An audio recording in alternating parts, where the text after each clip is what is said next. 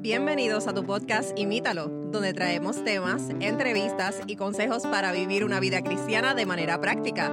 Así que mantente conectado, búscanos en Instagram como podcast Imítalo y recuerda que, imitando a Jesús, vivimos en plenitud.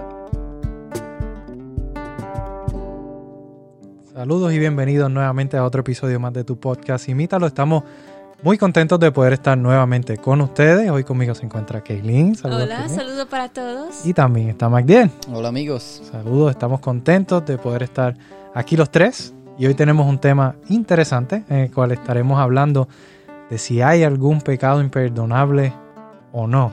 ¿Hay algún, ¿Habrá un, algún pecado imperdonable? Y si lo hay, ¿cuál es? Exacto.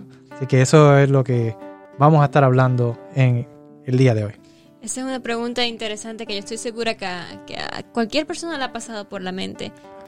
y esa pregunta la vemos en la Biblia, eh, en los versículos de Mateo 12, 31 y 32, que voy a compartir con ustedes hoy. Dice, por eso les digo que a todos se le podrá perdonar todo pecado y toda blasfemia, pero la blasfemia contra el Espíritu no se le perdonará a nadie. A cualquiera que pronuncie alguna palabra contra el Hijo del Hombre se le perdonará, pero el que hable contra el Espíritu Santo no tendrá perdón ni en este mundo ni en el venidero. Está fuerte eso, ¿eh? en este versículo dice que el, que el pecado imperdonable que nunca se le perdona a nadie, ni en este mundo ni en el venidero, es la blasfemia contra el Espíritu Santo. La blasfemia se, puede definir como irreverencia, ah, desafiante contra el Espíritu Santo, ah, en, en, este contexto de la obra del Espíritu eh, que está haciendo en el mundo a, través de Cristo. Y es importante, ¿verdad?, entender quizás el contexto aquí de lo que, de lo que se está hablando, porque cuando leemos esto, pues entonces la segunda pregunta que viene inevitablemente, entonces, bueno, ¿y, y qué es eso de, de la blasfemia contra el Espíritu Santo? ¿Lo habré hecho yo? Eh, y uno como que le entra ese, ese temor de decir, bueno, ¿habré yo cometido el pecado imperdonable? Y no lo sé. Eh, y vamos a explicar quizás un poco el contexto en el cual Jesús pronuncia estas palabras. Eh, y básicamente lo que estaba sucediendo aquí es que los eh, fariseos estaban eh, quizás atacando, rechazando a Jesús de cierta manera, eh, porque no podían concebir las obras de lo que él estaba haciendo.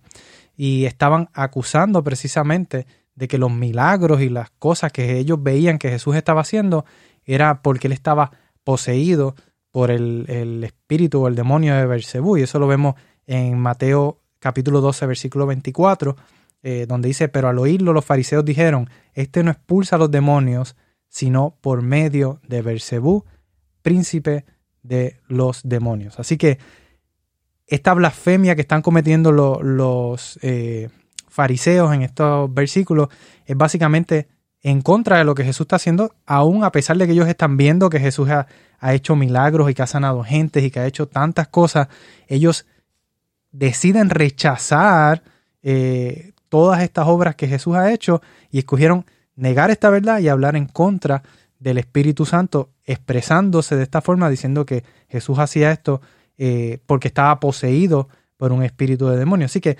literalmente, aunque ellos tenían a la luz del mundo frente a ellos, aunque tenían la, presencia de la gloria de Dios frente a ellos en la persona de Jesús, eh, escogieron voluntariamente, se cegaron. Básicamente escogieron rechazar toda esta verdad y entonces pronunciar estas palabras y ahí es donde entonces Jesús pronuncia que ese pecado era imperdonable. en este caso eso fue más una decisión consciente que ellos hicieron de rechazar a Jesús, no fue que... Voluntariamente. Que, por accidente, accidentalmente ofendieron a Jesús en, algo que hicieron, sino que ellos decidieron a no aceptar. Decidieron no aceptar que Jesús era que estaba haciendo estas obras porque era utilizado por el Espíritu Santo, sino que están ellos diciendo, no, esto lo está haciendo, están rechazando que eso es la obra del Espíritu Santo y acusando de que es la obra de Satanás. Es bien interesante porque aparentemente a quien le están diciendo es a Jesús y Jesús le responde que el que ofende o el que habla blasfemia contra el Espíritu Santo, ese es el que no va a recibir perdón.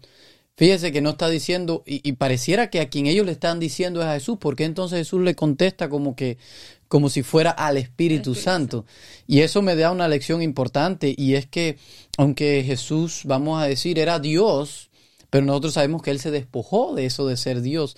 Y los milagros y las cosas que Él hacía, por eso Él dice, todo esto que yo he hecho, ustedes también lo pueden hacer porque el mismo poder está disponible para nosotros hoy, que es el poder eh, del Espíritu Santo. Y cuando dice que se despojó, no es que dejó de ser Dios, sino que, dejó, de utilizar sus poderes como Dios y dependía totalmente del Padre y de lo que el Espíritu, Santo podía hacer a través de él. Entonces, por eso es que él dice, ustedes me están diciendo esto a mí, pero estas obras son las obras del Espíritu Santo. Así que por eso es que lo están como eh, ofendiendo a él. Y tú decías, Keilin, que ellos lo deciden rechazar eh, conscientemente pero a mi entender y por lo que yo puedo interpretar de las escrituras, esto no fue algo de que en esa ocasión ellos lo están rechazando en ese momento y ya. No, para mí el proceso de los fariseos es que eh, eh, no fue solo en ese momento. Eh, sino que viene desde más atrás, desde que Jesús comienza su ministerio y él, él, tuvo cuántos encuentros sabemos en la Biblia con, los fariseos en general y con todos los grupos, quizás con, con los escribas, los fariseos, los saduceos, con todos estos grupos él tuvo encuentros eh, y, y, cada encuentro yo me, pudiera decir que ellos deciden hacer ese, este rechazo, hacer ese, esa, vamos a llamarle blasfemia. No fue una cosa de que en este momento te rechazo una sola vez y ya, sino que ellos constantemente, a pesar de como tú mencionabas, Matthew, todas las evidencias que tienen, eh, eh, estaban las profecías, estaban tantas evidencias a favor de, de, que Jesús era el Mesías, pero ellos quizás por, porque ellos deciden rechazarlo, quizás fue por eh, eh, conveniencia, ellos tenían cargos, ellos tenían eh, privilegios ante Roma, ante, ante el pueblo, y, las cosas como ellos nos enseñaban, ellos eran, pudiéramos mencionar, los fariseos también eran los que más mantenían la ley en un, en un estima más alto, dice Jesús que oraban en público, hacían esto, aquello, tantas cosas, que al Jesús decir, mira, ustedes piensan que es así, pero no es así, es de esta forma. Y todas estas cosas a ellos los van como enfureciendo y, están mostrando algo diferente a lo que, a lo que ellos mostraban. Y aparte, eh, eh, sabemos por referencia de que los mismos discípulos de Jesús, el pueblo en general, esperaba, quizás por las mismas enseñanzas, porque esto los fariseos tenemos que eh, saber que son los que enseñaban al pueblo, ¿verdad? Quizás por enseñanza de ellos mismos, ellos esperaban un Mesías que lo fuera a liberar de la opresión de Roma, que lo fuera eh, a liberar. Y, obviamente quizás Jesús no cumplía todas estas características, todas estas expectativas que ellos tenían. También Jesús estaba imponiendo cosas que para ellos ellos no estaban de acuerdo. Ah, los fariseos tenían su propia interpretación de la ley e inclusive ellos añadían cosas a la ley para que, los judíos siguieran y Jesús eh, traía enseñanzas que no estaban de acuerdo con las cosas de, de ellos. Ah, Jesús traía algo que, que, hacía la vida de los judíos mucho más fácil, más ligera, cuando ellos eh, estaban tan pegados en, en, el, en el legalismo de las cosas, que estar tantos pasos en el sábado, de que si solamente poder hacer esto o lo otro, cuando Jesús ofrecía una, una vida más, una vida de oración más abierta, más ligera. Sí, y yo creo que para mí todo esto se fue acumulando, como tú dices, MacDill, ellos iban en un proceso de, de rechazarlo eh, constantemente y al ver que Jesús se oponía a las cosas que ellos creían, fueron poco a poco rechazando por conveniencia, pero a conciencia, reconociendo, yo me imagino, y esto quizás no lo dice explícitamente la Biblia, pero yo me imagino que ellos se tuvieron que haber reunido en algún momento y decir, mira, hay esta persona en el pueblo que se llama Jesús y está haciendo estos milagros. Y ellos tuvieron que haber discutido y tuvieron que haber hablado entre ellos y tuvieron que haber tenido diversidad de opiniones de que ellos pensaban si Jesús realmente era el Mesías, como decía la gente, o no era, pero ellos tenían unas expectativas del Mesías que Jesús no cumplía. Y entonces, al ellos ver que no, no cuadraba con sus intereses personales, van rechazando hasta llegar al punto de blasfemar de la forma en que lo hicieron, de acusarlo de haber estado poseído por el espíritu de Bersebú. Así que eh, yo creo que fue, como tú dices, Mardiel, un proceso que lo llevó entonces a cometer esta blasfemia contra el Espíritu Santo, que Jesús les dice es imperdonable. Pero precisamente, ¿por qué, ¿por qué Jesús les dice eso? ¿Por qué Jesús les habla de que este pecado es imperdonable y cómo, digamos, cómo podemos aplicar eso a nosotros hoy? ¿Será que lo que ellos hicieron en ese momento lo podemos hacer nosotros hoy? ¿Será que lo que ellos hicieron fueron solamente ellos y más nadie lo puede hacer? ¿Cómo podemos quizás traer eso a nuestro contexto hoy más actual? Claro, e, e, es, bien interesante y yo me atrevería a decir que sí y no. Eh, ¿Podemos nosotros ofender hoy al Espíritu Santo? Quizás sí. ¿Podemos nosotros hoy caer en el pecado imperdonable? Quizás sí. Eh, pero ofender a Jesús como tal, quizás a su persona, eh, va a ser imposible porque ya Jesús no está en medio de nosotros. Pero algo muy curioso que me acaba de venir a la mente, y esto, esto pasa en pasó en Cuba, no sé qué tanto pueda pasar en este momento, pero escuchábamos de, quizás pudiéramos mencionar eh, congregaciones más ah, espirituales, en el sentido de más ah, emotivas, que más, más expresan, y, y se daban, eh, de momento se escuchaba, oh, en tal iglesia están haciendo milagros. Y la gente iba, y entonces a veces miembros de nuestra congregación, tenían la inclinación a decir, oh, eso es raro, eso quizás, eso no es, no es Dios quien está haciendo eso. Y, quizás nosotros podemos estar haciendo lo mismo que estaban haciendo los fariseos al tener esta posición. Eh, pero aplicándolo quizás más a nosotros tenemos que entender un poquito lo que es la obra del Espíritu Santo. Y la Biblia la deja clara y no estoy limitando la obra del Espíritu Santo solamente a esto. Esto es una parte de la obra del Espíritu Santo, pero parte de esa obra dice la Biblia que es convencer al mundo de pecado. Es decir, nos convence a nosotros de, los pecados, nos, nos, deja claro cuáles son eh, las cosas en nuestra vida que están, que están, que están mal, ¿verdad?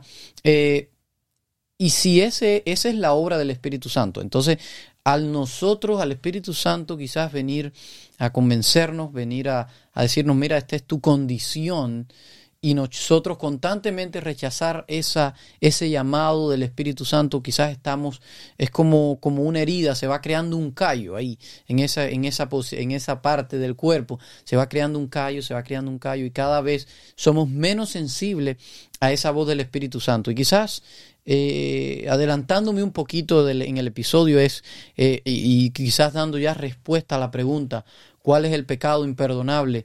Eh, pudiéramos decir que el pecado imperdonable es el pecado que no se confiesa. Es decir, el Espíritu Santo siempre va a tratar de convencernos de pecado. ¿Cuál va a ser el pecado que no puede ser perdonado? El pecado que no ha sido confesado, ¿verdad? Y fue precisamente quizás lo que hicieron estos fariseos, porque ellos eh, tuvieron a, a Jesús, a, tenían la salvación frente a ellos, porque uh -huh. Jesús dijo, yo soy el camino, la verdad y la vida, nadie viene al Padre sino no por, mí. por mí. Él, él, era la salvación, la respuesta, la verdad, la tuvieron físicamente frente a ellos, mas la rechazaron. Uh -huh. Si tú rechazas eh, la, la verdad, si tú rechazas el medio de salvación, no puedes alcanzar Exacto. la salvación. Entonces, de esa forma, al ellos rechazar la verdad, al ellos rechazar el perdón que, que Jesús venía a ofrecer, bueno, pues no pueden recibir un perdón que no, que no buscan. Entonces, esa, esa, es la otra función precisamente del Espíritu Santo, lo iba a mencionar, que la otra función del Espíritu Santo es aplicar la salvación en nosotros, traer a Jesús a nuestras vidas. Por eso Jesús mismo dice, yo les voy a enviar a otro como yo, hablando del Espíritu Santo. Es decir, que el Espíritu Santo aplica a Jesús en nuestras vidas, aplica lo que Jesús hizo, lo aplica en nuestras vidas. Si por, por eso, al rechazar al Espíritu Santo, estamos rechazando por ende a Jesús, por ende la salvación no puede llegar a nuestras vidas.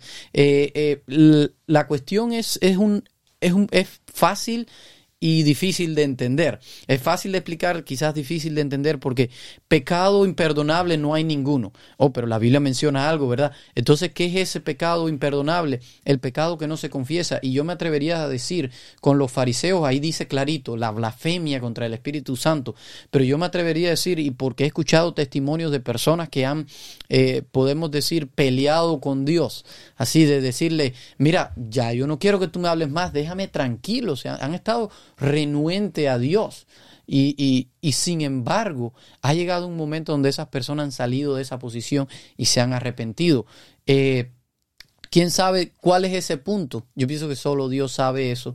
Pero dice Pablo bien clarito que donde abunda el pecado, sobreabunda la gracia. Es decir, mientras la persona más se niegue, y es que eh, lo hemos mencionado en otras ocasiones, la obsesión de Dios, el deseo más intenso de Dios es salvar al ser humano. Y Jesús, Amén. Dios, el Espíritu Santo, la Trinidad completa va a hacer todo lo posible por salvar al hombre. Incluso, y, y yo mencionábamos antes de comenzar el episodio que Dios no es como los seres humanos.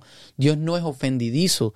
Si ahora yo te digo, Matthew, está feo eh, quizás tú te pones bravo conmigo o quizás me dices, es la verdad. Sí, te, te tengo que reconocer la verdad. Pero bueno, Dios no es así, Dios no se pone bravo, Dios quiere todavía salvarte, pero la cuestión no está en Dios, no es en Dios quien pasa ese efecto, el efecto pasa en mí, en nosotros es que pasa eso, que cada vez que nosotros decidimos rechazar ese llamado de Dios, la voz se va haciendo más bajita y más bajita y nosotros cada vez nos vamos alejando más hasta que llega un punto que ya no escuchamos ese Espíritu Santo convenciéndonos de pecado. Sí mismo es. Y quiero decir a las personas, no sé si han llegado en, algún momento en el que se sienten que, oh no, mi pecado es demasiado grande, mi, pecado no tiene perdón, no hay nada que pueda hacer yo, Dios no, no, no quiere perdonar este pecado. Pues ya hemos visto en el episodio de hoy que cualquier pecado que se confiese es perdonado, así que esos pensamientos que tiene ah, repréndelos en el nombre de Dios porque es el diablo tratando de hacerte caer, tratando de hacerte que te alejes más de Dios. Eso es así, a veces nos sentimos eh, desanimados, quizás tristes, quizás angustiados, porque pensamos, como tú decías, que quizás no tenemos ese, ese perdón a nuestros pecados, ya hemos llegado demasiado lejos. Pero Dios nos anima a nosotros, los pecadores, a que si sentimos esta, esta necesidad quizás de perdón, que vayamos a Él. Él lo, expresa en la Biblia en muchos versículos. Santiago 4.8 dice, acercaos a Dios y Él se acercará a vosotros. Es decir, acerquémonos a Dios.